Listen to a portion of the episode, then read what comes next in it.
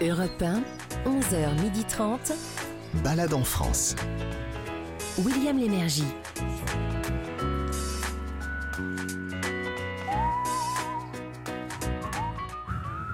Ah, j'arrive. Ah ouais, pas à non, siffler, non, c'est pas non, facile. non. hein. Madame, monsieur, je ne sais pas si vous savez siffler. En tout cas, bonjour, bienvenue à Balade en France, dont vous savez désormais que le mot balade s'écrit avec un S, tout ça pour vous dire que le dimanche sur Europe 1, on se promène sur euh, plusieurs sites euh, différents avec mes acolytes, euh, collègues, camarades, tous baladins bien sûr. Et il y a une baladine aussi, mais chacun, chacun a une spécialité. Je vous les présenterai. On va commencer par le baladin du guide du routard qui vous emmène dans le Val-de-Loire. Eh ouais William, bonjour à tous. Je vais vous présenter un jeu inscrit à l'inventaire du patrimoine culturel immatériel français. C'est la boule de fort. Tout de suite après, direction Roussillon. Alors, c'est une ville qui a gagné sa notoriété grâce à des carrières d'ocre dont pratiquement toutes les maisons du coin sont imprégnées. Après cela, on change de direction pour aller pas loin de Bergerac, en Dordogne. On va vous inviter à découvrir la demeure d'un des plus grands auteurs français qui a vaincu, oui, il a vécu au XVIe siècle. Exactement, il s'agit de Michel de Montaigne dont on visite le château. Ensuite, vous aurez droit aux confidences de Bernard Lecoq, le comédien, qui vous parlera de sa région, le Berry, dont il est originaire. Ensuite, le chef Fabrice Mignot, qui va vous proposer la recette du plus célèbre euh, gâteau basque, Fabrice. C'est un gâteau maison, rond, doré, croustillant, fondant, fourré de crème pâtissière ou de confiture de cerise. C'est évidemment le gâteau basque.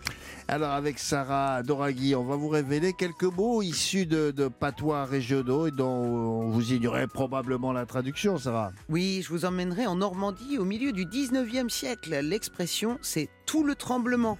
Mais Ah. qu'est-ce que cela signifie Après ça, un peu plus sportif. Un sport dont on ne parle pratiquement jamais, à ma connaissance. On appelle ça en français le surf électrique, Gavins. Ouais, c'est spectaculaire, c'est une planche comme une planche de surf et on y a ajouté un aileron en dessous et on se déplace avec une télécommande. Mais vous verrez qu'on peut le faire, quel que soit votre âge. On terminera avec Sarah et sa balade culturelle dans le musée d'art moderne euh, André Malraux du Havre.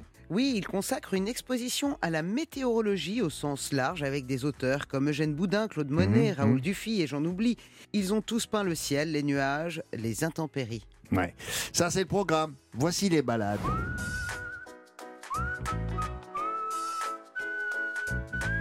Et oui, on va commencer avec des choses bizarres. Ça s'appelle la boule de fort. C'est un jeu.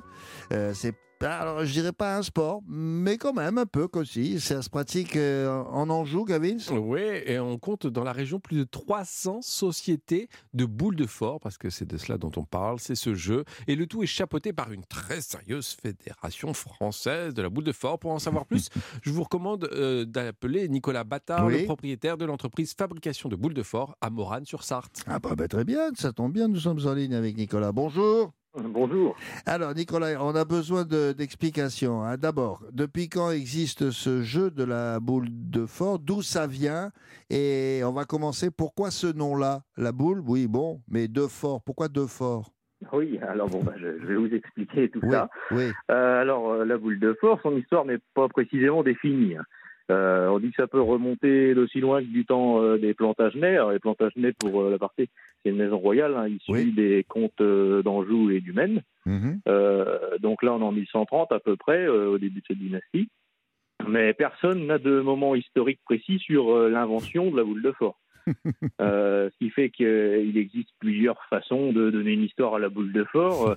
Euh, une d'elles euh, dit que ça pourrait être Jeanne de Laval qui euh, a libéré les forçats, qui étaient des prisonniers espagnols, Hmm. et que ceux-ci, avec euh, leur, euh, leur boulet hein, rongé sur euh, les côtés, d'avoir traîné sur le sol, auraient joué dans les fossés, les creux de la vallée de la Loire, ou autres douves asséchées. Hein. Ah, C'est ça. d'accord. Euh, on va dire ça, c'est euh, c'est issu des, des boulets qu'il portait au pied. Alors quoi, ça a la taille de- d'un- poids pour, comme pour un lanceur de poids, mais, euh, ou alors d'une grosse boule de, euh, Le euh, pétanque de pétanque Ah, non, non, Oui, ah bah, on- je ne sais pas exactement quelle taille euh, faisaient les, les boulets des, des prisonniers de l'époque, mais euh, Non, oui, certainement qu'on doit se rapprocher de, de- de notre boule maintenant, oui. Ouais.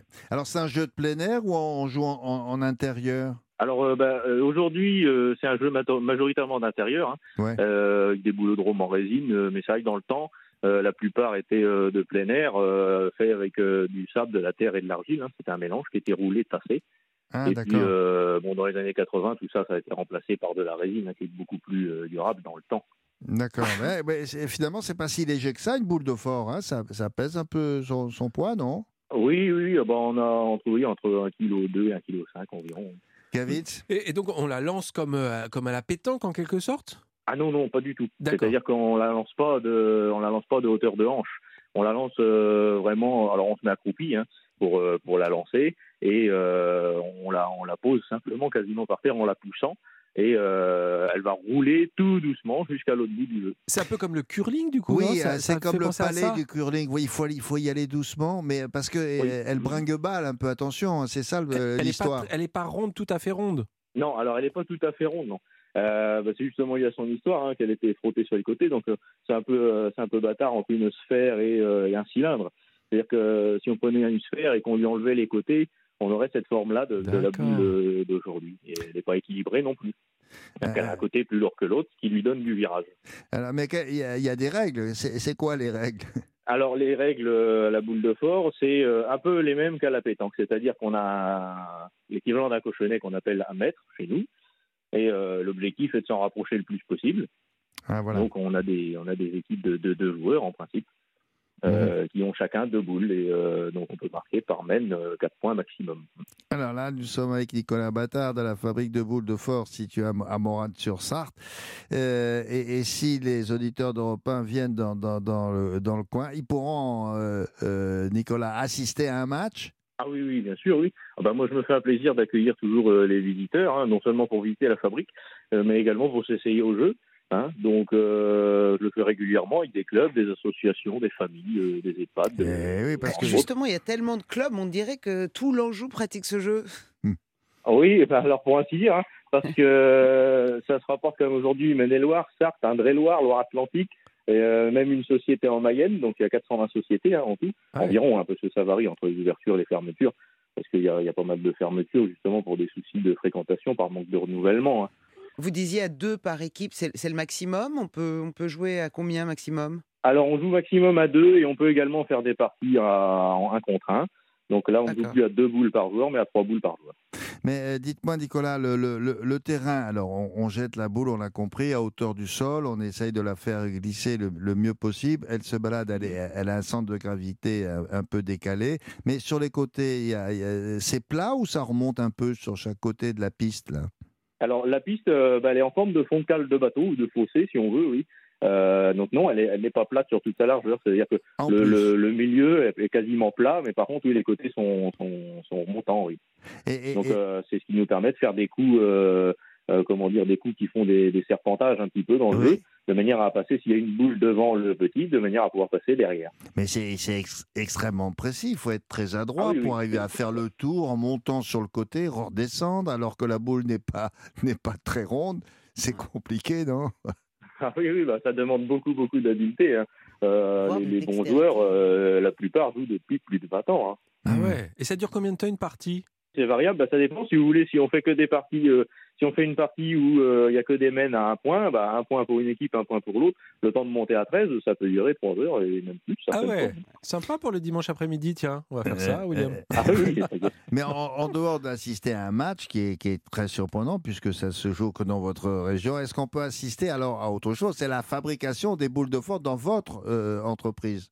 Oui, alors ben, on peut on peut pas vraiment assister à la fabrication, euh, mais j'ai un petit parcours de présentation qui dure une heure environ, même plus, ça dépend de la participation même, euh, du public visiteur, Mhm. euh, parce que donc j'explique toutes les étapes de fabrication de, de la boule, j'aborde aussi l'histoire de la boule, etc. Et suite à ça, en général, il y a une petite heure aussi qui est réservée aux jeux de boules euh, de Morane, au Cercle des Peupliers, avec qui je suis partenaire pour ces visites-là, et de manière à faire découvrir la boule aux touristes. Eh ben, merci Nicolas. Si on passe euh, dans euh, la région, on invite les auditeurs d'Europe 1 à aller vous voir. Ça se passe donc en Anjou. Euh, C'est un jeu assez particulier où on dit que les boules tournent. Oui, mais elles ne tournent pas toujours rond. voilà, tout simplement.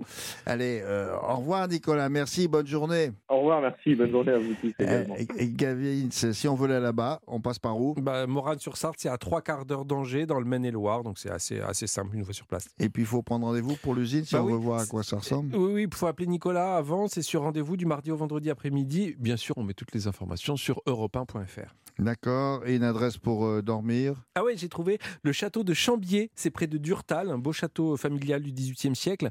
Il y a des belles chambres luxueuses, non dénuées d'humour, vous allez voir. Avec certaines, il y a, il y a le lit à baldaquin. Oh, J'adore. Ça vous fait rire? Ah ouais Euh, non. Ah non, ça fait rêver, ça me fait rêver. Mais il y a- il y a- vous allez voir, il y a deux trois petites choses assez amusantes à l'intérieur du, du château. Faut- ils font aussi table d'hôte euh, à réserver d'avance. Ils sont adeptes du slow food. Quoi? vous, savez, le slow food, on, on- on- c'est la- C'est- on travaille de façon locale, on cuisine les, les- les- les- les légumes, les, toutes les, tous les aliments de façon très lente. Enfin, c'est c'est très. C'est curieux ça, parce que quand on veut expliquer ça, soit on dit slow food, soit on dit locavore. Euh, c'est c'est la. Bref, c'est de la c'est cuisine produits locale. locaux, quoi. Oui, c'est cuisine locale. C'est vraiment une très belle adresse. C'est le château de Chambier près de Durtal et c'est à partir de 148 euros pour une chambre double. Chambier. Dans un instant sur Europe 1, changement de décor dans Balade en France, on partira dans le Vaucluse découvrir l'écomusée de l'Ocre. C'est un lieu, vous allez voir, unique en son genre. Pensez à covoiturer. Partez en balade avec William Lémergie sur Europe 1. Alors pour cette partie de balade en France sur Europe 1 consacrée au savoir-faire, voici Roussillon. Alors c'est une ville que, que Jean Villard, vous savez, célèbre homme de théâtre, surnommé la Delphes rouge. Pourquoi Gavitz d'ailleurs? Bah parce qu'elle a fait sa renommée grâce à ses carrières d'ocre exploitées depuis le XVIIIe siècle. Et alors, toutes les maisons de Roussillon sont imprégnées de cette couleur très particulière et on est à environ euh, une heure d'Avignon. Alors près. je parlais de savoir-faire il y a un, un instant. Là. De quel savoir-faire il s'agit finalement? Eh bien, dans cette ville, William se trouve Okra, O-K-H-R-A, ce Hmm. qui signifie, grosso modo, le pour- conservatoire des ocres et de la pour- couleur. pour, Hein. faire- pour résumer, c'est ça Ouais. Écomusée de l'Ocre. Ça a été transformé en effet en écomusée de l'ocre en 2020. C'est un lieu vraiment unique. Alors, pour tout savoir sur ce pigment naturel et sur ses couleurs. Alors nous sommes en ligne avec Mathieu Barrois, qui est le, le directeur général d'Ocras, cet écomusée. Bonjour Mathieu. Bonjour William. Alors, une définition, le, l'ocre, qu'est-ce que c'est? On connaît la couleur, euh, mais à part ça, euh, euh, Gavin, ça parlait là à l'instant de, pigments naturels, c'est bien ça? Oui, c'est exactement ça. hein. Et okra, ça veut dire, ça vient du grec. C'est le mot ocre en grec. Ah, tout simplement. D'accord. bah Eh oui, ben, tout simplement. eh ben voilà. on Et a oui, mais ça veut dire couleur indéterminée, couleur euh, couleur entre le jaune et le vert, voire le rouge. hein. Donc euh, c'est euh, donc c'est euh, c'est une donc c'est bien un pigment naturel. hein. Ça, ça vient bien de la terre. Et c'est une histoire qui a 100 millions d'années à peu près. Oula, mais, mais, mais, mais depuis combien de temps on, on extrait de, de l'ocre à, à Roussillon? Alors ça, on extrait de l'ocre à Roussillon depuis le XVIIIe siècle, comme ça a été dit, et c'est euh, Jean-Étienne Astier, qui était un Roussillonnais, hein, qui a inventé la façon de laver, le... parce qu'en fait, quand, quand on dit d'ocre, quand les gens viennent au Sentier des Ocres ou qu'ils viennent au Colorado provençal, à Rustrel, ben, ils ne voient pas d'ocre, ils voient du sable avec de l'ocre. Et on peut rien en faire, donc c'est pour ça qu'on la met dans une usine, et là, on va le mélanger à de l'eau, et on va séparer le sable que l'on jette, ou que l'on utilise dans les façades, c'est pour ça que les façades de Roussillon sont très rouges, et on va récupérer le pigment, donc c'est un mélange d'argile, hein, de kaolin, qui est blanc, avec des oxydes de fer. Et les oxydes de fer, les couleurs, c'est soit jaune, soit rouge. Mais C'est comme ça que l'on va faire la peinture. D'accord, mais c'est poudreux parce que là, je vois une maison. euh, euh, euh, tous les murs et, et les poteaux de la maison sont recouverts d'ocre, mais quand on met sa main, euh, c'est pas fait, c'est pas de la poussière, c'est pas de. Alors voilà, Non. ça pas dépend. de la Si c'est les, si bâtiments, voilà. Donc si c'est les, si c'est les, les bâtiments de l'usine, c'est de la poussière parce que dans l'usine il y a fait tellement de poussière, c'était même le problème de la maladie des ocriers, hein, c'était la silicose tellement il y avait de poussière qu'on ne se voyait pas deux mètres. Ouais. Donc là c'est vraiment la poussière qui, qui en- englobe le, le bâtiment.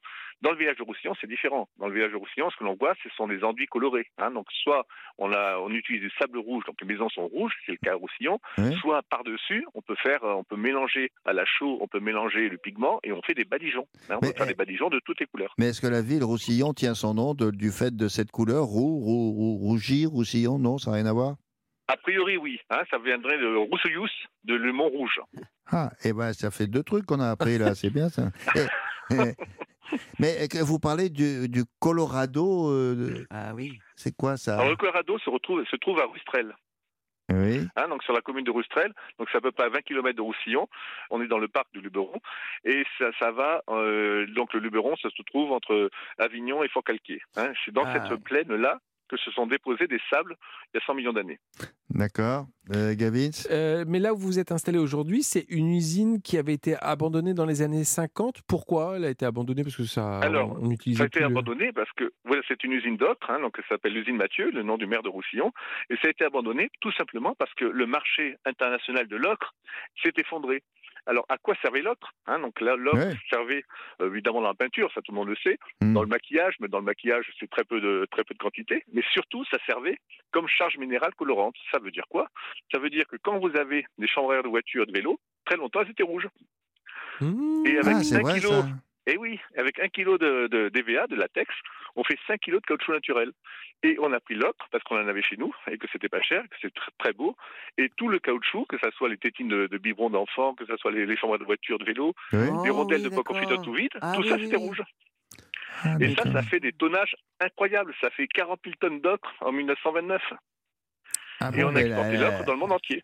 Ah d'accord. Et, et- et- et la, la- la région était euh, voilà était euh, riche euh, grâce à ça, non? Alors, riches, c'était les, les propriétaires qui étaient riches. Ah Après, oui. les ouvriers, C'est c'était les comme ouvriers. d'habitude, quoi. Toujours les mêmes. Eh, oui, bien sûr. Et, euh, et par contre, ce qui est amusant, c'est qu'aujourd'hui, euh, ben, on a perdu les chambres de voiture, elles sont devenues noires. Euh, Oui. donc, on, euh, par contre, les rondelles de poids confiture sous vide, le parfait ou autre, hein, donc elles sont toujours c'est- rouges. Oui, Mais il n'y a plus d'ocre dedans. Génial. Ah, c'est Il ça. n'y a plus d'ocre dedans, simplement, on a gardé la couleur. Donc, c'est ce qu'on appelle une charge minérale colorée. Vous avez des circuits comme ça dans la ville de Roussillon où on explique Alors, tout ce que vous venez de nous nous, dire? nous, oui, oui. Alors nous, euh, ben, on, fait visiter l'usine d'ocre. Donc on a des, on a des visites guidées avec un atelier de. euh, à la fin de la visite, chacun utilise de l'ocre, comme à la préhistoire. Parce qu'en fin de compte, la préhistoire, qu'est-ce qu'ils avaient? Ils avaient de l'ocre rouge, de l'ocre jaune et du charbon de bois pour peindre. Ils ont fait ce qu'on connaît. hein, donc ils ont fait des choses extraordinaires. Donc euh, dans la visite, on, voit ça. Et puis on on fait aussi des ateliers. Et on a des ateliers au crier d'un jour. Donc là, pendant une journée, euh, pendant deux heures. Euh, les parents, les enfants, les grands-parents viennent fabriquer de l'ocre. Donc ils s'en mettent un peu partout, ils lavent, et après ils la, broient, ils l'écrasent. Et puis on a aussi euh, des ateliers euh, à la manière d'eux. Donc là on rentre dans un univers pictural d'un- de Van Gogh, d'un peintre euh, pour euh, fabriquer ses couleurs. Et puis aussi pour les adultes, on peut aussi fabriquer de la peinture à la farine. On peut fabriquer des peintures au yaourt. Hein Vous êtes sûr de ça Tout, tout ça à Okra. Fabrice arrive, Fabrice Mignot. Ah oui. Nous, on a le cuistot. hein. Si vous avez le yaourt, on va, s- on va s'entendre. Mais, mais oui, parce qu'en fin de compte, tout ce qui colle dans la nourriture, hein, le- la farine, Oui, le, oui. le lait, le, ben, tout ça, on peut faire la peinture avec. Ah d'accord. Hein, le- la peinture, c'est simplement de la poudre avec de la colle. Mais alors, l'ocre, on Et- l'extrait d'une mine, par exemple. Eh, Mais comment, Oui. comment ça se travaille? Comment on le travaille? Bien, on l'amène, le minerai, dans le, dans le, le sable creux, il y, a, il y a 5 à 15% d'ocre. Tout le reste, c'est du sable. C'est pour ça qu'on va l'amener. Donc, nous, avec les enfants, on met, on met de- le sable dans un bol, Hum. on prend une cuillère, on, on tourne, on touille, on enlève la cuillère, le sable, en, en 5 secondes, il tombe au fond, l'ocre est en suspension, et on, on verse le dessus du bol dans un deuxième bol. Et là, on n'a que de l'eau et de l'ocre. Et puis, l'ocre, c'est un minéral, donc c'est un poids. Tout doucement, ça tombe au fond, on jette l'eau et on récupère l'ocre. Donc, voilà comment on lave de l'ocre. Ah. Fastoche, De l'ocre. Et aujourd'hui, les, les ocres de France, aujourd'hui, ils ont un tractopelle, ils ont, ils ont un, un cyclone, donc ils- mais on fait toujours la même chose. Depuis Jean-Étienne Astier, depuis le XVIIIe siècle, pour laver l'ocre, on, fait la- on, toujours pareil. Mais j'ai remarqué que toutes les personnes importantes dans la région se prénomment Mathieu. Il y a le responsable de l'usine, il y a le maire, il s'appelait Mathieu aussi. C'est quand même formidable. Oui, mais moi, c'est mon prénom, moi. Eh oui, c'est bien. Monsieur Mathieu de chez Mathieu. Euh, Sarah, les expos, ça vous, ça vous concerne Ils ont ça aussi là-bas, vous savez ça Oui, mais oui. Alors, on fait aussi, ben, évidemment, avec un sujet comme l'ocre, euh, comme les couleurs, hein, parce que on est sur l'ocre, mais on est aussi sur le monde des couleurs, hein, parce que le- les gens qui peignent que dans jaune et rouge leur maison ou leur tableau, euh, il y en a pas beaucoup. Donc, euh, on s'intéresse aussi aux couleurs végétales, hein, à l'indigo, aux couleurs, aux couleurs minérales, aux couleurs même artificielles, parce que quand on veut faire des belles couleurs, on peut. Et donc, on a des expositions d'artistes, de, Ah, de voilà. peinture, de photos. Et sur place, on a un atelier, la coopérative des couleurs, où on fabrique des pastels et des aquarelles. Donc, on Ah fabrique bah, euh, sur place Et un la jour, un jour, vous recevrez mademoiselle Sarah Doraghi, parce qu'elle a jamais bah, avec vu ça. plaisir. de- elle a jamais vu ça de près, moi non plus d'ailleurs. Oui, je veux absolument venir chez vous. Et ce que je trouve intéressant aussi pour nos auditeurs, Mm. c'est euh, de. On, on- on parle de sujets euh, et d'endroits formidables. On peut les euh, venir euh, voir tout ça de près Mm. avec Gavin, notamment, n'est-ce pas, mon On, Gavin on- on va venir tous ensemble. Ah, On arrive. Avec plaisir. On arrive, Merci, Mathieu. merci Mathieu pour la description. Et remercier Mathieu, ainsi que Ben, Mathieu. Merci à vous. et, et tous les Mathieu de la région, bien sûr. Je rappelle donc qu'il s'agit d'Ocra, c'est l'écomusée de l'Oc, c'est à Roussillon, donc dans le parc naturel du Luberon. On est à moins d'une heure de route d'Avignon. Voilà. Merci, bonne Exactement. journée, Ma- Bonne Mathieu. journée à vous. Au revoir. revoir. D'autres infos, Gavins? Eh bien oui, je vous ai trouvé une petite adresse pour dormir. Ça s'appelle comment? Comment La maison des ocres. Eh ben ça oui, s'est imposé. Mais, mais- mais Oui, d'où oui, oui, d'où c'est oui, un gros brainstorming. euh. On est à 5 minutes à pied du village, une vingtaine de chambres pimpantes avec vue sur Gordes et la vallée. Même Oh, si notre À Gordes Ah Ouais. oui, pas mal. Ah, Gordes, pas mal, hein. sublime. Même si euh, la- ma chambre préférée, moi, c'est celle qui est sous les toits avec la terrasse. Bref, vous verrez. Chambre double à partir de 123 euros. La maison des ocres à Roussillon.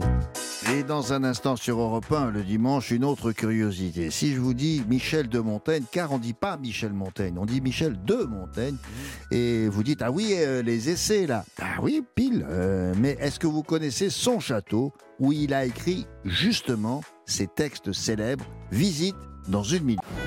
Europe 1, 11h30, balade en France. William Lémergie. Et tous les dimanches, les, auditeurs d'Europe 1 euh, avec nous, bah, vous allez effectuer des balades en France, tel qu'il y en a comme ça, à partir de 11h. Alors la prochaine va nous conduire dans le Périgord pourpre. On n'est pas loin de l'Ocre, mais ça s'appelle le Périgord pourpre. Il y a le Périgord noir aussi.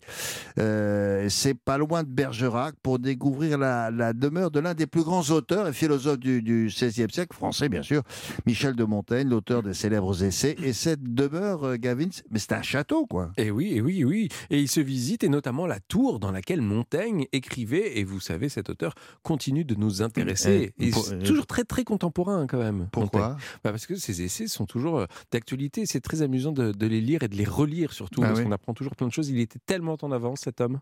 Ah bon, c'était quoi Une sorte de... euh, De philosophe, peut-être Il a anticipé, c'est un visionnaire? oui, bah, euh, qu'on pense au texte des cannibales, par exemple, c'était un, un homme vraiment plein de bon sens et qui était visionnaire. Euh, il- sa, tra- sa- sa pensée a vraiment traversé les siècles. Euh, tenez, par exemple, il disait, ça va plaire à Sarah, ça, les femmes ont raison de se rebeller contre les lois car nous les avons faites sans elles. Ah Qu'est-ce oui, que tu en penses, Sarah? C'est incroyable, Je non trouve qu'il est, il est, il était à la hauteur de son avenue. Non, mais il est un peu... euh, Extrêmement élégant. Et euh, Monsieur Michel, là, il est un peu MeToo. Euh, MeToo avant avant l'heure, ouais, bien bah, a- Mais ouais. Euh, Gavitz, il y a, d'autres phrases que vous aimez bien. Oui, mais il y a la fameuse, souvenez-vous, il était très ami avec euh, la Boétie, son, son, son ombre, son double. Pourquoi la Boétie? Parce qu'il avait dit, parce que c'était lui, parce, que, c'était moi. C'est vraiment lui qui a dit ça. été- Ouais, qu'on entend maintenant euh, un peu à oui. tout bout de champ, mais c'est vrai que c'est là, c'est lui qui l'a dit la première, c'est sa phrase. Bon, allez, on va aller sur place pour visiter. Nous sommes en ligne avec, euh, pour cela avec Sarah Bourreni, qui est responsable administrative du château. Bonjour Sarah. Bonjour, bonjour à toute l'équipe. Bonjour. Bon, je, euh, je parlais de Montaigne comme alors euh, avec Gabitz, on a dit auteur, penseur, euh, philosophe. Mais e- est-ce qu'il vivait de, de, de, de ce travail-là euh, d'abord, et ensuite est-ce que c'est un homme qui était très lu à l'époque?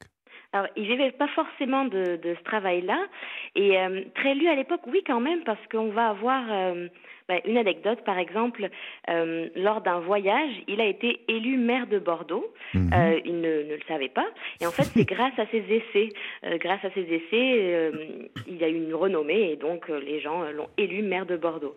Et puis, par après, on a aussi comme des fans, on pourrait dire ça, avec Marie. le Jard de Gournay, qui, qui était vraiment très admirative de, de son travail et de sa pensée. Et qui de- est cette dame?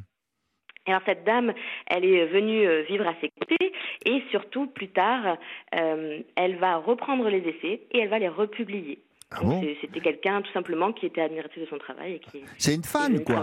C'est une fan, une fan, oui c'est ça. elle est fan, devenue sa fiancée et sa maîtresse. Alors non. Ah bon Ça, on n'a pas de excusez-moi. trace avérée. on, ne, on ne sait pas.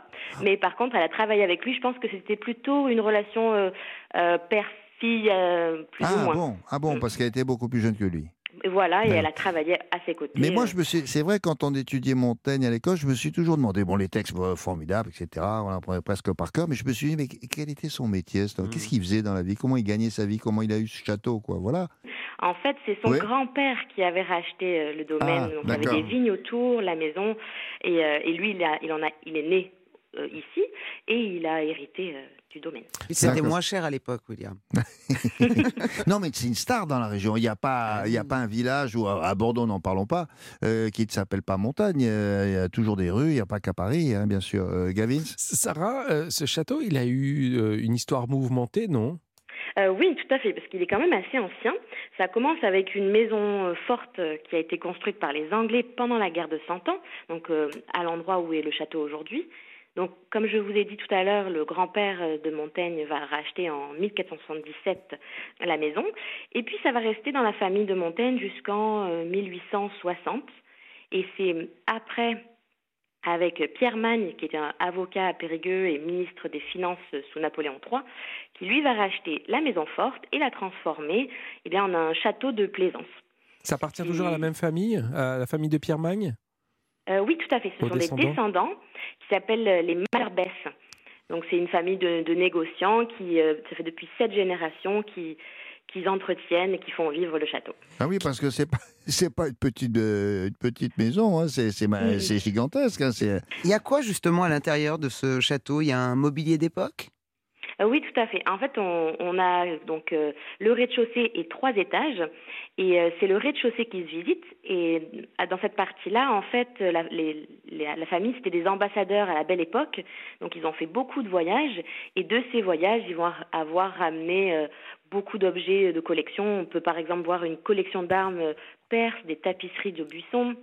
Ah, Il y a vraiment des objets de Chine, Japon, Russie, un peu partout dans le monde. et, et alors parlez-nous de sa salle de travail, de son donjon. Euh, c'est là qu'il écrivait? Alors, euh, on- nous, on l'appellera plutôt la tour, la tour de tour. Montaigne. D'accord. Ouais.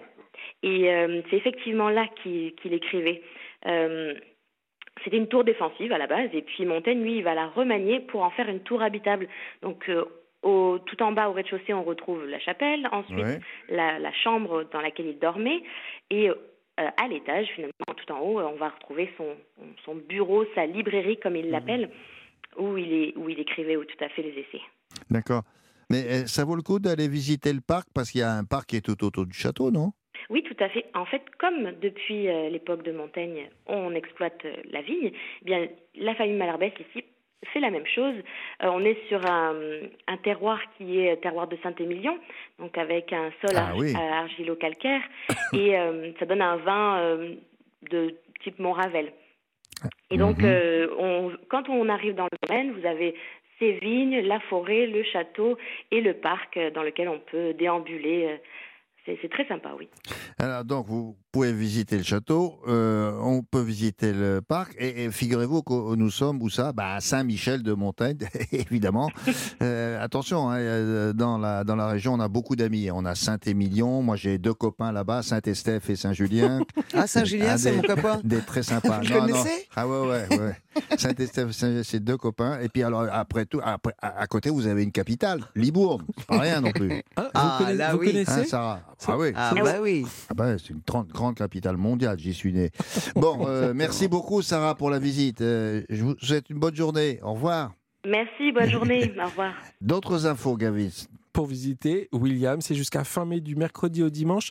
Visite guidée, balade dans le parc et vente de vin, bien sûr. hein, on a bien compris. Eh avec oui, modération bah oui, je vous ai parlé de tous mes copains. C'est de 10h à 18h30 et euh, pour euh, tout ça, c'est à partir de 9,50 euros. Vin à D'accord. consommer avec modération. Oui, bien sûr, mais je vous remercie. Euh, un, endroit pour, pour manger dans la, dans la région, dans Ah ouais, coin, il y a tout ce qu'il faut là. Ouais, ouais, J'ai trouvé une petite adresse à 10 km du château Michel de Montaigne. Quille et papille? Qui euh, Ah, c'est pas une question. Quille Ah, pardon. et papille. C'est à Villefranche-de-Longchat. On est à 10 km. menu le midi à partir de 16 euros. Ça va, c'est correct. Le Mm. resto est installé dans une ancienne boucherie. Et Sophie, la propriétaire, euh, cuisine euh, et, et nous régale avec une cuisine de saison colorée et, et des assiettes qui sont vraiment. C'est des. J'ai vu des photos là. C'est vraiment, on dirait des œuvres d'art. Ah je vous jure, les couleurs, la, la disposition des, des aliments, vous allez voir, c'est génial. Quille Mm. et papille à Villefranche-de-Longchat? Je vous propose maintenant, euh, sur Europe 1, le dimanche, de découvrir une autre région. Ah, C'est notre vocation. C'est le parc naturel de la Brenne. Je ne sais pas si vous connaissez, dans le Berry. Et c'est celle du comédien populaire, héros de série de télévision, Bernard Lecoq, région dont il est originaire. Il est euh, là euh, pour Europe 1 au micro de Daniel Moreau. Balade en France sur Europe 1. Bonjour Bernard Lecoq. Eh bien, bonjour Daniel, comment allez-vous? Eh bien, très bien, très bien, parce que j'ai vu un film euh, jubilatoire qui est à l'affiche, Ah. qui s'appelle Cœur de rocker avec Mathilde Oh. Seigné et vous-même. Vous, vous êtes né au Blanc dans l'Indre et, et je crois que Oui, vous êtes oui. resté très attaché à cette région. Vous aviez envie de, de parler du parc naturel régional de la Brenne. Ah bah, C'est un endroit absolument somptueux parce que ça s'appelle, en fait, on l'appelle le, le- le pays aux mille étangs. Euh, ça permet d'avoir vraiment un parc absolument incroyable où il y a euh, bah, vraiment des quantités de- d'espèces d'oiseaux, de, mammifères qui, se promènent. Et donc, pour aller euh, observer euh, tous ces, endroits incroyables et, et très beaux en plus, parce qu'il y a quelquefois comme ça une, une brume un peu sur les sur les étangs à certaines heures et à certaines périodes de l'année qui, qui, qui donne d'atmosphère tout à fait magnifique. C'est- une région très très grande, hein, c'est immense comme ça. Quand vous vous promenez dans, dans ce parc, euh, Bernard, c'est plus c'est à pied parce que je crois qu'on peut le faire aussi en vélo. On peut même le faire à oui, cheval. on peut le faire. vélo, on peut le faire, oui. Enfin, voilà, on va.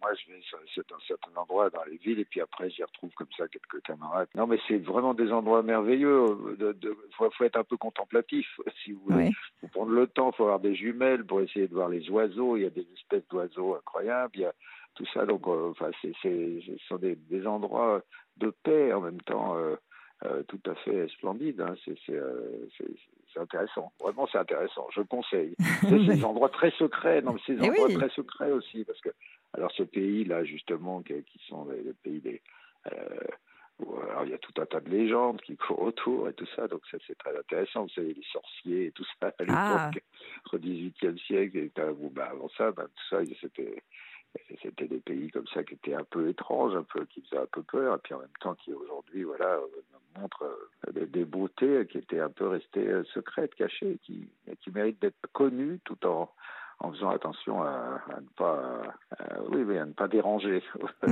Ben, écoutez, alors merci pour nous avoir dévoilé ce- cet endroit secret que vous affectionnez particulièrement. Et alors c'est peut-être ce qui vous, vous donne cette forme parce que vous êtes une, une sacrée bande, comme je disais tout à l'heure, de vieux gamins pour euh, à l'affiche de ce film Cœur de rocker. Euh, c'est réalisé par Ida Techer et Luc Bricot avec Mathilde Seigné. oui. J'ai adoré ce film, c'est jubilatoire, ça fait vraiment du bien. Ah, bah, Euh, oui. C'est- C'est vrai que c'est une histoire vraie à l'origine, qui, est- qui est partie d'une chorale qui s'est mise de, de, de gens un peu troisième âge, qui s'est mise à chanter du rock'n'roll. Donc je vous conseille vraiment d'aller voir Cœur de rocker, c'est un film qui donne la pêche. Merci beaucoup Bernard Lecoq. Eh ben, merci beaucoup, Daniel Moreau. Et alors, une prochaine fois. Eh ben, j'espère bien. Au revoir. Merci encore. Au revoir. Merci beaucoup, merci Daniel, merci Bernard. Euh, c'est vrai qu'il faut, on oublie que hein, les, les seniors, je vous signale qu'ils ont, ils ont connu tous le rock'n'roll. Hein. C'est pas, c'est les seniors, ça veut pas dire Tino Rossi. Hein. Et dans un instant sur Europe 1, une balade culinaire régionale. Elle est signée du chef Fabrice Mignot, mais juste avant, voici une expression régionale dont vous ne connaissez peut-être pas à l'origine, mais euh, Sarah Doraghi, oui, elle, elle connaît. Europe 1, 11h30. Balade en France. William Lémergie. Alors, dans un instant, la recette du chef Fabrice Pignot qui va vous emmener au Pays Basque pour le gâteau le plus emblématique de la région. D'ailleurs, on dit le gâteau basque. Basque. Voilà, très bien, bravo. Mais tout de suite, direction la Normandie. Alors, pour une expression typique de, de- de la région normande, ou tout au moins une expression qui est née là-bas, de quoi s'agit-il, Sarah? Il s'agit pour cette semaine de l'expression et tout le tremblement. Et tout le, trem- on dit, euh, Et tout le tremblement. et tout le tremblement.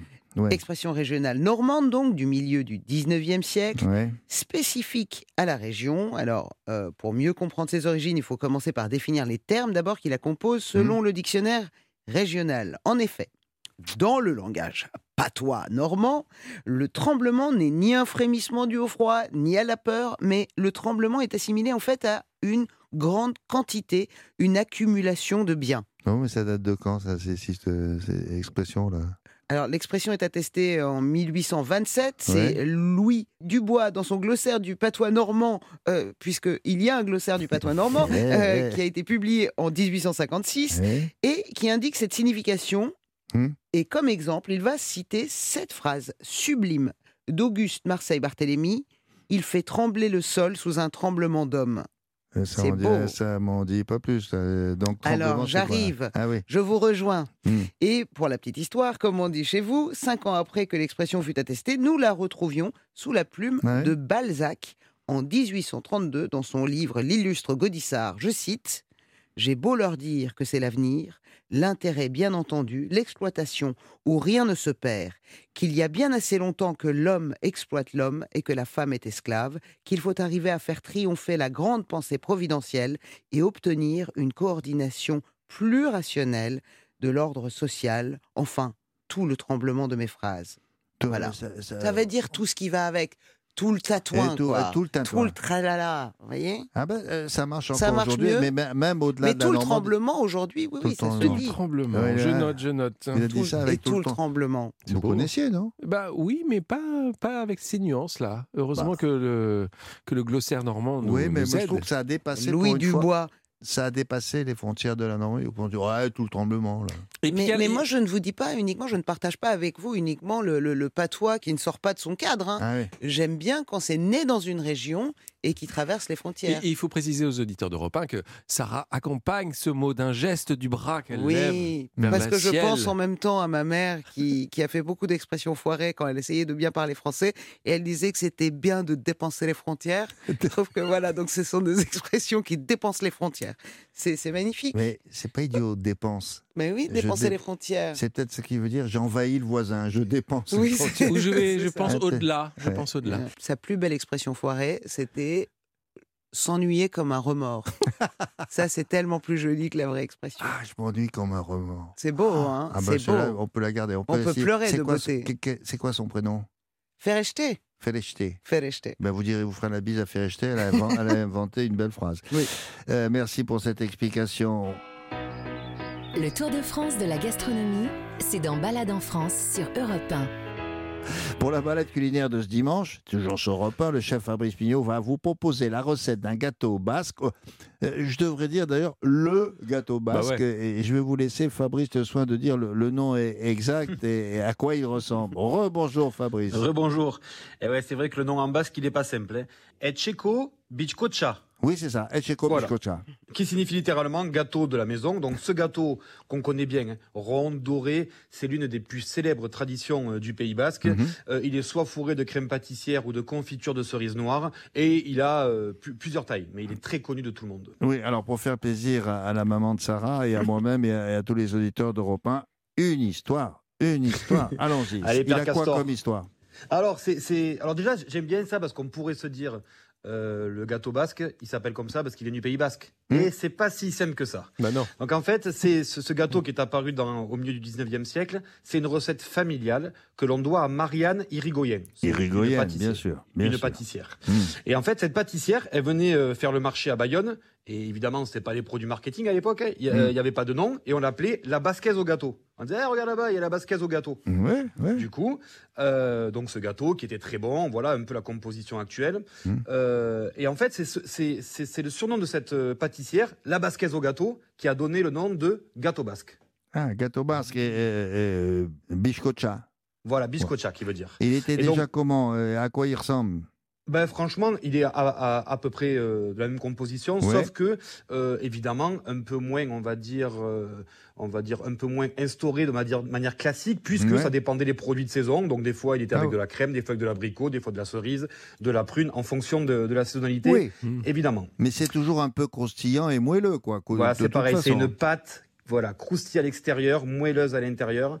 Et en fait, là, on va dire comment ce gâteau a, a grandi à, Mmh, tra- à travers la, la- la France. C'est qu'au début, évidemment, hop, dans les maisons, après dans les boulangeries, Oui, après dans les années 40, évidemment, le Pays Basque explose en termes de, de tourisme. oui. Et là, c'est là où les touristes un peu le rapportent dans la, dans, dans la France. Et c'est là où il explose euh, en termes de notoriété. Voilà. Et là, pour le coup, on l'appelle plus euh, euh, ou, ou le- l'appelle- ou le gâteau de Madame Birigoyen. On dit, on dit tout simplement le, le gâteau basque, c'est ça? Exactement, le gâteau basque. Et du coup, j'ai un copain, parce qu'on en a pas mal ici, un copain basque, j'ai demandé, parce qu'il y a un grand débat, est-ce que, est que le gâteau basque traditionnel est à la crème pâtissière Eh ou oui. à la confiture de cerise Et il m'a répondu, la confiture de cerise, c'est pour les touristes. Voilà, vous en faites ce que vous voulez.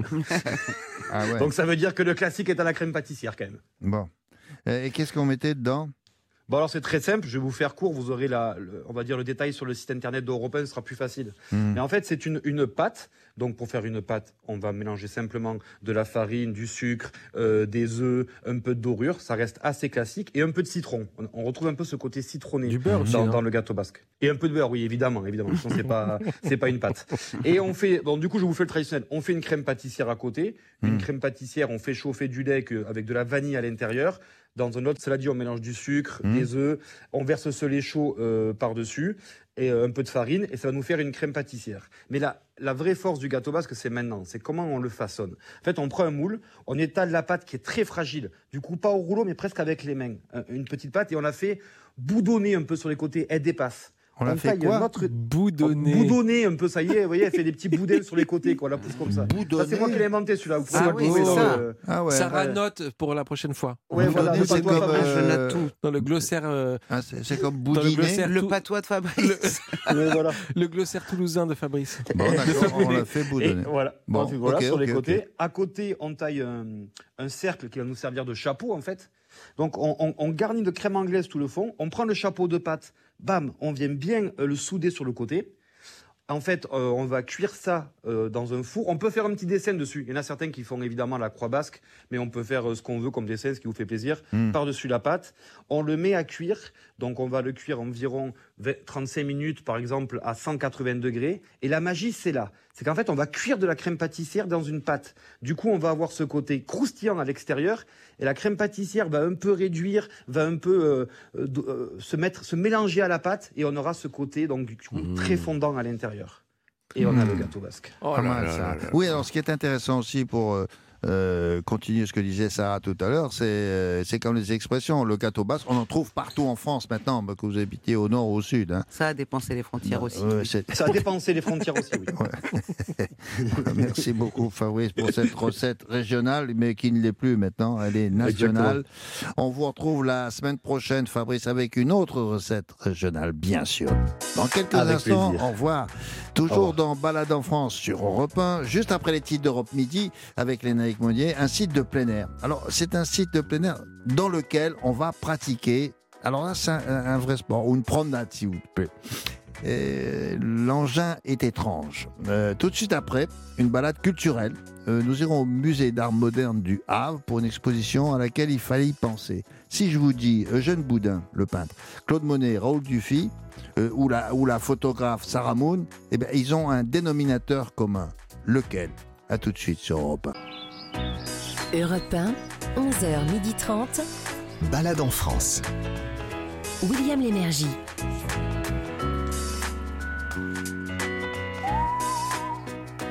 On continue, on continue nos balades en France sur Europe 1 avec un déplacement de plein air. Euh, alors vous le faites maintenant ou vous attendez les beaux jours, comme vous voulez, qui va nous conduire dans la Sarthe. C'est à 30 minutes du Mans. On va s'intéresser plus spécialement à un sport qui n'est pas banal. Alors il s'agit de surf électrique. Oui, vous avez bien entendu. Alors c'est surf plus électrique. Alors c'est une addition qui, peut- qui peut surprendre. Le surf, on se voit sur une vague, tu vois, c'est- là ça va. Mais électrique, quelle drôle d'idée. Et Gavin Clémenterus, qui n'a jamais mis les pieds sur un surf. Par contre, il a- Alors si, non, non, non, si, non, détrompez-vous. Non, non, il a mis sa combinaison pour faire chic sur la plage, mais il va vous dire de quoi, de quoi ça parle. Eh bien oui, William, il s'agit d'une planche, comme vous l'avez dit, qui ressemble aux planches de surf, hein, Hmm. et à laquelle on ajoute euh, un mât dessus ou un aileron dessous, le tout propulsé de façon électrique. Hmm. C'est ça qui est vraiment très étonnant. Et le plus étonnant encore, c'est que ça permet, comme pour certains bateaux à voile, de s'élever Ah oui. au-dessus de Ouais, l'eau. parce qu'il y a un foil pour les bateaux. Là. Exactement. Non, mais là, vous avez dit électrique, mais c'est-à-dire que le, le contact, il, est- il y a une clé, il y a quoi? Non, non, non, on a une télécommande en fait. Et bien sûr, il faut tenir sur la planche, c'est ça qui est le plus dur. Alors, le gars qui est télécommandé, il a ses deux pieds sur la planche. Ouais. Il ouais. a à la main, Il a, Il a une télécommande. télécommande. Il va falloir qu'il avance et qu'il. alors, il y a un petit- une petite phase d'adaptation. hein. Et puis après, hop, à vous. Oui, euh, il faut Pas le- d'électrocution, d'adaptation. Non, On a d'ad- bien... Non, mais il faut avoir le sens de l'équilibre. Ce qu'il faut expliquer, on verra ça avec no- no- notre invité, là, Jacques. Si, si on peut s'asseoir dessus, peut-être c'est peut-être plus facile. Euh, J'ai des Non? doutes. Hmm. Même si je sais Ah que vous bon? aimez vous. Oui, ça mettre me dit au bout des quelque pla- chose, Des, ça. des planches. J'ai j'ai l'impression d'avoir de- de- c'est déjà vu comme des réels. Non? Je ne sais pas de quoi vous Vous parlez. savez, vous, vous, sa- vous savez vous, vous, aimez- vous asseoir aimez, sur les, une vous aimez les planche, planches de surf Mais qu'est-ce que j'ai fait de dire, de- dire un truc pareil Ou vous aimez les planches contact D'accord. Hein Non. Bon. Bon, alors nous sommes en ligne avec Jacques Despierres, qui est le gérant de la base de loisirs et camping Aventure Nautique, qui propose justement cette activité. Bon, euh, on verra ça au, au beau jour. C'est à Ruezé-sur-Sarthe. C'est à, euh, je disais, 30 minutes du mois à peu près. Bonjour Jacques. Alors dites-moi, sur le papier, ça a l'air très amusant, mais on est bien d'accord qu'il faut quand même avoir un certain équilibre. Mais il faut préciser que le plan d'eau, il est plat, il n'y a pas de vagues, c'est impeccable. Ouais, effectivement, on n'a pas de difficulté de plan d'eau. Euh, nous, sur la base, on, on pratique euh, donc l'activité qui s'appelle e-foil. On la pratique donc sur la rivière, là sur la Sarthe, il n'y a pas de, il y a pas de vague, on n'est pas gêné quoi. Bon, alors expliquez-moi le coup de il marche à l'électricité, qu'on comprenne de, de manière simple, hein, Jacques. Ouais. Alors, en fait, c'est une planche de, de, de surf en fait dans, qui est un peu plus épaisse puisqu'il y a une, une trappe en fait pour euh, aller fixer la batterie. Euh, en dessous de cette planche, il y, a un, il y a un mât et puis comme vous le disiez tout à l'heure, en fait, attaché au mât un peu plus bas, il y a le donc le moteur qui permet de faire avancer la planche Mhm. et euh, l'aileron en fait qui est plutôt un foil Ouais. qui permet c'est un peu comme une mini aile d'avion quoi qui permet de faire décoller l'engin. Voilà, c'est assez mince euh, et c'est sous la plèche. Et c'est ça qui permet de garder l'équilibre à peu près? Alors l'équilibre, c'est vraiment le pratiquant en lui-même hein, qui le fait. Ah. Et on- ça se passe très bien. Oui, oui, j'en suis sûr, parce que si c'est vous sur la photo, vous avez l'air à l'aise, hein, ça c'est sûr.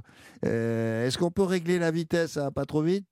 Alors on peut régler la vitesse parce que euh, sur la télécommande, en fait, il y a une molette sur laquelle bah, vous, vous poussez plus ou moins pour aller plus ou moins vite. Ouais. Il y a un temps euh, d'apprentissage. Il faut pas être trop lourd, j'imagine? Alors il y a un temps d'apprentissage et puis il y a euh, plusieurs, euh, je dirais, euh, postures sur la planche. En fait, au début, on démarre allongé pour euh, prendre en main la, la- la télécommande. Donc là, Ah, ça, ça à Ça, plutôt ça à- intéresse à vous. Ça, ça intéresse William. Ah non, mais, ah non, mais attendez, parce que là c'est bien, là, on est, on est, on est couché sur la Bien planche. sûr. On, est, on a les deux bras de part et d'autre, dont, dont, dans la main la télécommande. Là, ça va, là, et on, on- on file. Ah non, là, ça Là, c'est tranquille. Ouais, là, Ouais. c'est tranquille. Et puis, au fur et à mesure, en fait, on, on prend un peu de vitesse, on se met à genoux sur la planche. Ah. Et puis, à partir de là, on Ah, ça commence William, à faire sait les, faire. Voilà. Ça, il on sait faire. commence à faire les premiers décollages à genoux sur la Non, planche. ben voilà, mais vous avez raison. C'est a- après que ça devient compliqué. Non, il y a- il y, a trois formules, quoi, ça. Vous restez sur la planche. Et après, vous tentez le coup avec un genou. Et après, les deux genoux. Et puis après, debout si tout va bien. Non, c'est Oui, bien. c'est ça. OK. Et, et une séance euh, pour, euh, pour apprendre, pour se mettre à l'aise, etc., ça prend combien de temps à peu près?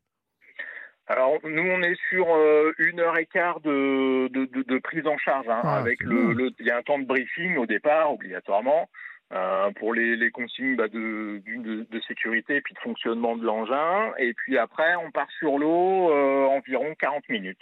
D'accord. Et, et- et Jacques, pour, euh, quand on veut euh, faire du e-foil comme ça euh, dans la Sarthe, on s'équipe comment? On met une combinaison de plongée, on met un casque?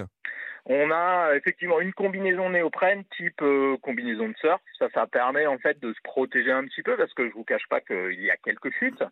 Euh, et puis euh, donc un casque également pour se protéger la tête et puis des petits chaussons euh, néoprène aussi pour se protéger les pieds. Et et quand, on, quand, quand vous dites qu'on survole l'eau, ça veut dire quoi? C'est pas Mary Poppins quand même, non? On n'est pas loin. hein. Pas loin On est vraiment pas loin. Ah, ouais. pas loin Ouais, ouais. On est à. Non, non, c'est pas, c'est pas vrai, il plaisante. On est, on est à combien de l'eau, là Euh, 20 cm 30 cm Un petit peu plus. On est, en fait, ça dépend de la longueur du mât, mais là sur ces, sur les machines à arroiser, on est, euh, on peut être 50 cm au-dessus de l'eau. Ah oui, d'accord. J'imagine les photos cet été, ça va Ah être là génial là là avec là. William Parce dessus, que. William, il est fort en paddle. Euh, Est-ce que ça aide d'ailleurs euh, si on a déjà fait du paddle? Ou de Ouais, la planche à voile ou du surf? Tous les sports de glisse en fait peuvent aider, même le même le skate, euh, mais effectivement Ah oui, euh, quand on a euh, une petite expérience comme ça, c'est un peu plus facile. Non, mais c'est très original hein, de faire ça sur un plan d'eau. Je sais pas s'il y en a beaucoup en France. En tout cas, moi, Non. ce que je vois là, c'est c'est Et- et vraiment moi, j'ai un problème, j'imagine, je suis pas très coordonné, mais tenir debout et avoir une télécommande à la main, est-ce que c'est pas trop compliqué d'avoir Alors de ça, faire je les deux sais choses en faire. même temps? C'est vrai? Là, là, j'ai une petite expérience. Tenir la télécommande, franchement, ça Hmm. va. Non, mais vous, c'est sur canapé. Oui, sur pareil. canapé. Mais là, on est sur la planche, c'est pas compliqué, euh, Jacques Bah, à genoux sur le canapé avec une télécommande, déjà. Non, c'est pas trop compliqué parce qu'en fait le, le- la molette que l'on pousse en fait il n'y a pas de ressort dessus. Donc une fois que la, la vitesse est réglée, on se concentre uniquement Ah. sur les appuis. Il n'y a pas de souci. Ouais. Et en plus je vous guide, on a on a des casques avec un émetteur radio et je vous briefe en même temps euh, sur la séance. Et, et c'est à partir de quel âge qu'on peut pratiquer cette, euh, cette aventure de, du e-foil? Alors, chez moi, à partir de 18 ans.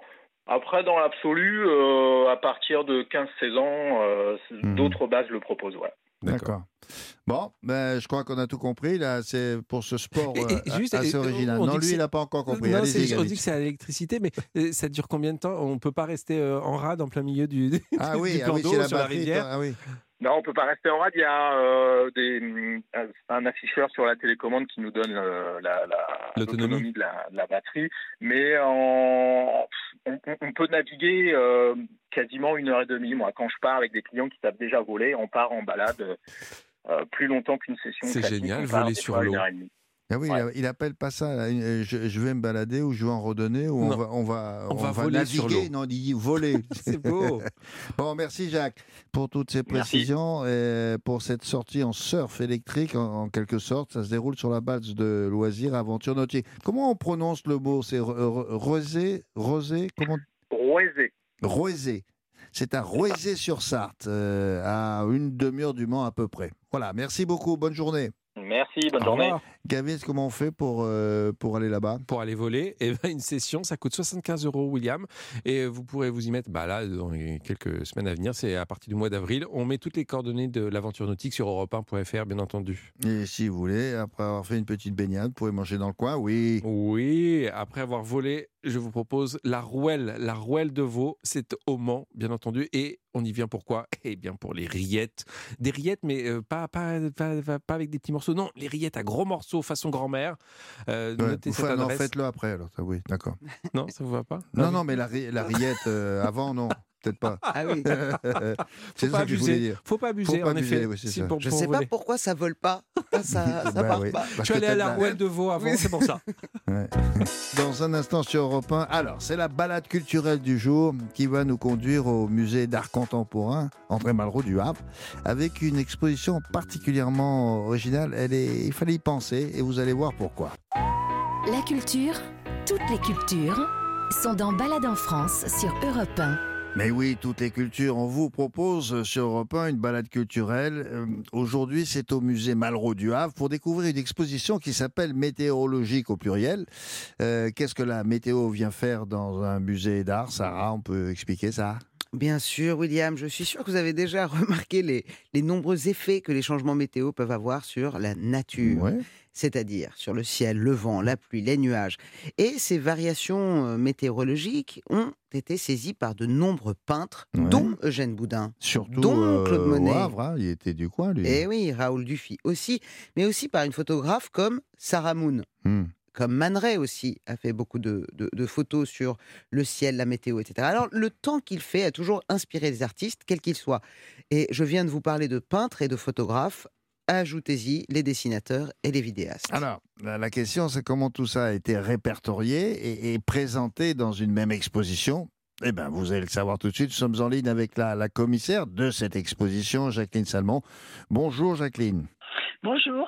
Alors, comment vous est venue l'idée d'une telle expo de rassembler ce qu'on appelle la, la météorologie au sens large et l'art? Écoutez, Annette Odiquet, la conservatrice directrice du musée, et moi-même, nous avons une passion commune pour le vent et les nuages. Ah, Il faut dire que cette passion est certainement due à la, à la géographie du musée qui donne sur la mer, qui donne vrai. sur le ciel. il donne sur le On- port, hein, on, on ne voit Voilà. que ça. Oui, oui. Et- Donc et- on ne voit et- que ça depuis le musée. Mais, mais en, en face de vous, effectivement, quand on se retourne, on, on est face à la mer. Le ciel est toujours changeant dans cette région. Ça, ça dure pas très longtemps. Quand il y a des nuages, ils disparaissent, d'autres arrivent, etc., etc. Non?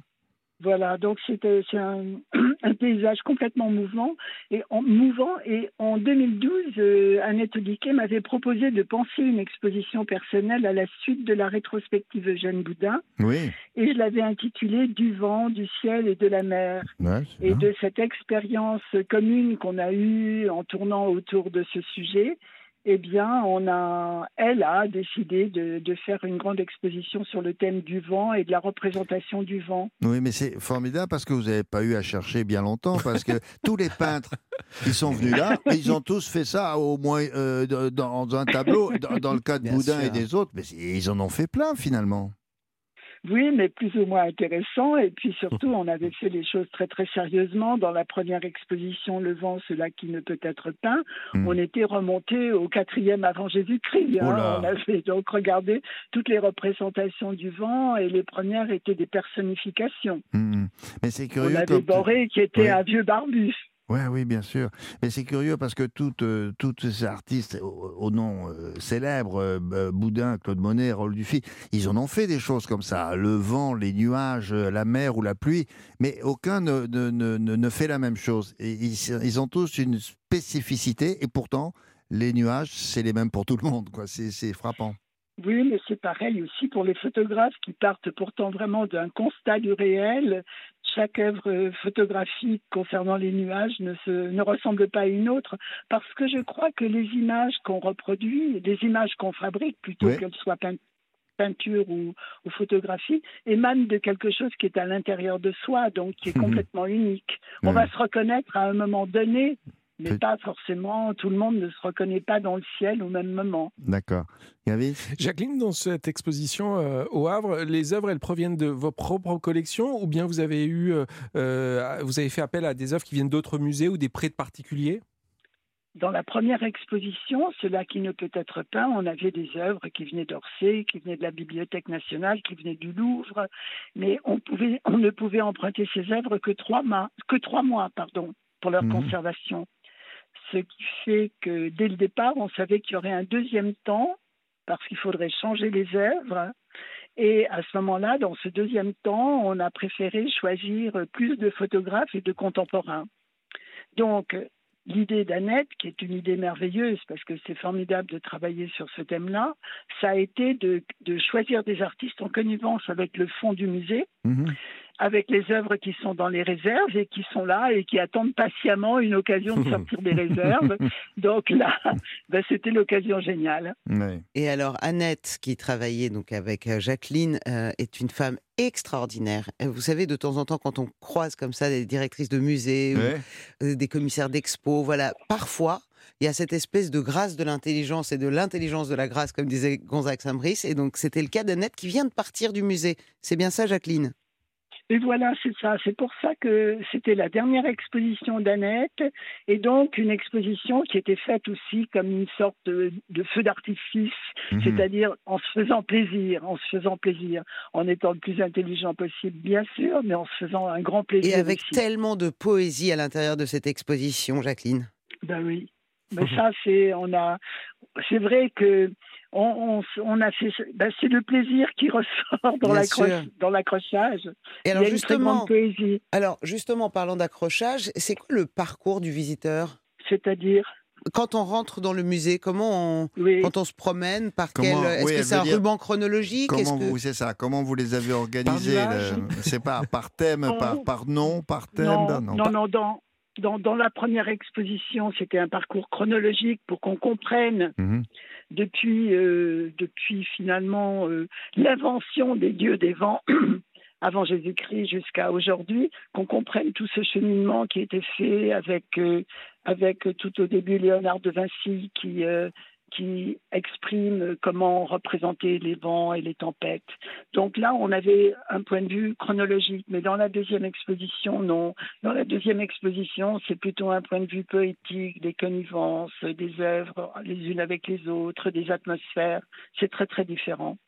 Euh, Est-ce qu'on peut, euh, quand on voit un tableau comme ça, avec toujours les mêmes ingrédients, donc c'est le vent, euh, c'est le ciel, c'est éventuellement la mer ou la pluie, est-ce qu'on peut le regarder en disant ah non, tiens, ça c'est euh, Monet. Est-ce que c'est facile de, Bah, les, évidemment. euh, de les reconnaître? Oui. Ah ben oui, surtout si vous prenez Dufy et Boudin, ben là vous n'avez aucune chance de vous tromper. c'est vrai. Non, Mais- non, oui, bien sûr, qu'on Et- reconnaît des pattes, mais même chez les photographes aussi, bien sûr. Ah oui, Euh, Sarah? Ah oui, comme Sarah Moon d'ailleurs. Voilà, il y a cette espèce de le flou est toujours poétique euh, chez Sarah Oui. Moon et on devine d'ailleurs toujours un peu de un peu de vent et de mouvement météorologique à l'intérieur de, de ces photos. Alors, euh, je vous rappelle euh, que vous avez jusqu'au 5 mars hein, pour vous précipiter, pardon, jeu de mots, au musée euh, d'art moderne André Malraux du Havre où l'exposition météorologie vous attend. Mm.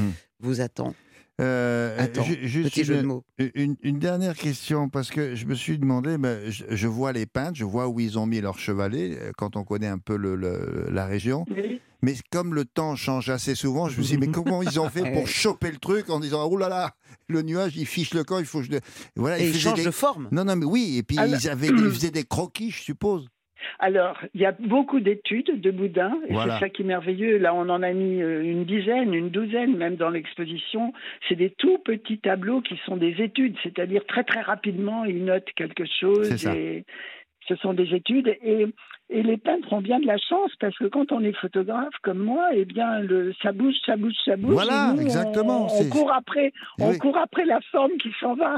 Exactement. C'est ce que je, je me suis dit, comment vous faites? Eh ben, vous venez de me le dire. vous- C'est ça. Vous courez sur les quais comme ça après le nuage. Mais c'est- la loi de la photographie. D'ailleurs, quand vous voyez un- bah, une scène, un nuage, un ciel, Ouais, vous ne pouvez pas dire bon, je, je reviens, là, je suis pressé, je reviens dans 10 minutes, je Ah la non, refais. non, ça n'existe plus. Non, Non, c'est- à la minute près. C'est à la ça. minute Là, près. c'est foutu. Non, non, mais c'est très bien. C'est au musée d'art moderne. Merci beaucoup et bravo pour cette, euh, pour cette bonne idée. Voilà. Juste, euh, William, il y a Oui. combien d'œuvres à peu près, euh, Ah oui Jacqueline?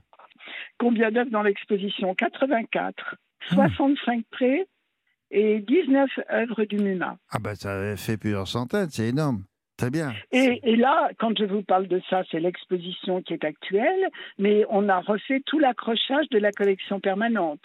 Euh, Donc vous avez en plus tout l'accrochage de la collection permanente. Il y, a, il y a une question qui que, que je me pose et je n'ai pas toujours la réponse. Comment fait-on dans un, dans un musée comme celui-là quand on veut euh, compléter l'exposition, on s'adresse par exemple au Louvre. Est-ce que c'est facile de demander au Louvre ou à un autre musée, dites donc, vous pouvez nous passer telle et telle euh, œuvre parce que ça tombe bien dans notre exposition Est-ce qu'il faut payer? Alors, ça alors non, c'est- ben, ce qui est difficile, si vous voulez, c'est que ça va dépendre de l'intérêt que le Louvre porte au projet. Oui. C'est-à-dire que ça constitue par euh, tout un enchaînement de choses. D'abord, écrire un texte persuasif Oui. sur euh, l'intérêt de l'exposition. Oui. Deuxièmement, et c'est le cas d'Annette, avoir une certaine autorité dans le métier pour Mhm. qu'on sache qu'on prête pas à n'importe qui. Et troisièmement, et ça c'est le cas du MUMA, être quelqu'un qui peut également prêter de- des Ah œuvres oui. de même importance. Ah oui, d'accord, c'est un échange les parfois. trois- Oui, Les trois, voilà, c'est pas forcément un échange dans l'instant même, Mhm. mais on sait qu'il y a quelques monnaies qui sont rares au musée du Havre et que si on veut pas prêter, euh, par exemple aujourd'hui euh, autre chose, un mm. Valenciennes par exemple, eh ben, le jour où on aura besoin du monnaie pour faire une exposition monnaie, peut-être qu'on nous le refusera. D'accord. Donc vous voyez, il y a un côté Ça veut comme dire prêtez c'est de très- nous, un jour vous aurez besoin de nous. C'est ça. Ouais. Voilà. Non, mais en plus, quand on s'adresse au Havre, si, on- si vous, alors là, je m'adresse aux autres euh, conservateurs de musées euh, partout en France et à l'étranger, si vous voulez des, des, des, des, des œuvres de Boudin, adresse- adressez-vous à Eh, Ils ont tout là-bas. Extraordinaire. Ah oui, c'est merveilleux. Ouais. Donc c'est ça en fait, c'est vraiment les trois ingrédients sont aussi importants les uns que les autres. Bon, très Et bien. puis l'impermanence. Je veux dire, c'est tellement poétique, c'est tellement chargé Ah en oui. poésie que rien que rien que pour ça, il faut aller voir cette exposition. Hmm. Donc je rappelle jusqu'au 5 mars euh, au musée euh, d'art moderne André Malraux au Havre. Merci beaucoup. Et toutes les informations sur le site d'europe 1.fr. Bisous. Bisous, merci Jacqueline, bonne journée, Merci au revoir. à vous aussi. Merci. Au revoir. Au revoir. Alors, Au revoir. pour ceux des auditeurs qui, hélas, seraient arrivés en retard, vous n'avez pas tout suivi. Imaginons une telle hypothèse. Euh, vous avez sûrement une excellente excuse pour ne pas avoir été là. Euh, voici le récapitulatif des balades de ce dimanche 19 février. Euh, allez, on commence par vous, Gavins. Eh bien, William, dans le Maine-et-Loire, on a joué à la boule de fort. C'est un jeu qui est peu connu, mais qui méritait toute sa place dans cette émission, hein, dans cette section de balade en France insolite. À Saint-Michel-de-Montaigne, on a trouvé la sagesse de l'auteur des essais dans son château que l'on visite avec son, sa, sa tour. Saint-Michel de Montagne, formidable, avec Oui. Saint tous, tous les saints de nos amis, Saint-Émilion, Saint-Estève, Saint-Julien, que, Eh des, oui, que des potes. il y a plein de vignes tout autour à visiter également et à goûter avec modération. À Roussillon, dans le Vaucluse, là aussi une visite originale, celle de l'écomusée de l'Ocre. Ah, mais ça aussi, c'est pas banal, si vous passez dans le coin. On a appris euh, d'où venait le mot ocre. Et enfin, nous avons volé sur une planche électrique, et oui, sur un plan d'eau, dans la Sarthe. Voilà, il se passe beaucoup de choses un peu partout en France, c'est pas toujours connu et cette émission est là pour ça sur Europe 1 le dimanche à 11h. Merci beaucoup à Daniel Moreau de nous avoir emmenés dans le Berry euh, en compagnie de Bernard Lecoq. Merci à Fabrice Mignot, notre chef qui nous a donné la recette du gâteau basque, le gâteau basque. Et puis enfin avec Sarah, Doraghi, on a parlé d'une expression normande. Euh, C'était quoi l'expression normande d'ailleurs aujourd'hui hein? Et tout le tremblement. Et tout le tremblement. Eh ben voilà, ça marche aussi pour cette émission. Et tout le tremblement. Euh, Quand, avant quand- je saurais pas faire le- un accent euh, local, bah, Oui. je ferai une voix sexy. Voilà. Et tout le tremblement. Et tout le tremblement. Et puis l'expression météorologique qui est en ce moment. Merci à Marie Jacquet, merci à Christophe Pierrot, Inès Arom. Rendez-vous dimanche prochain sur Europe 1 à 11h pour de nouvelles balades à travers la France. Dans un instant, vous retrouverez Lénaïque Monnier pour Europe Midi Week-end.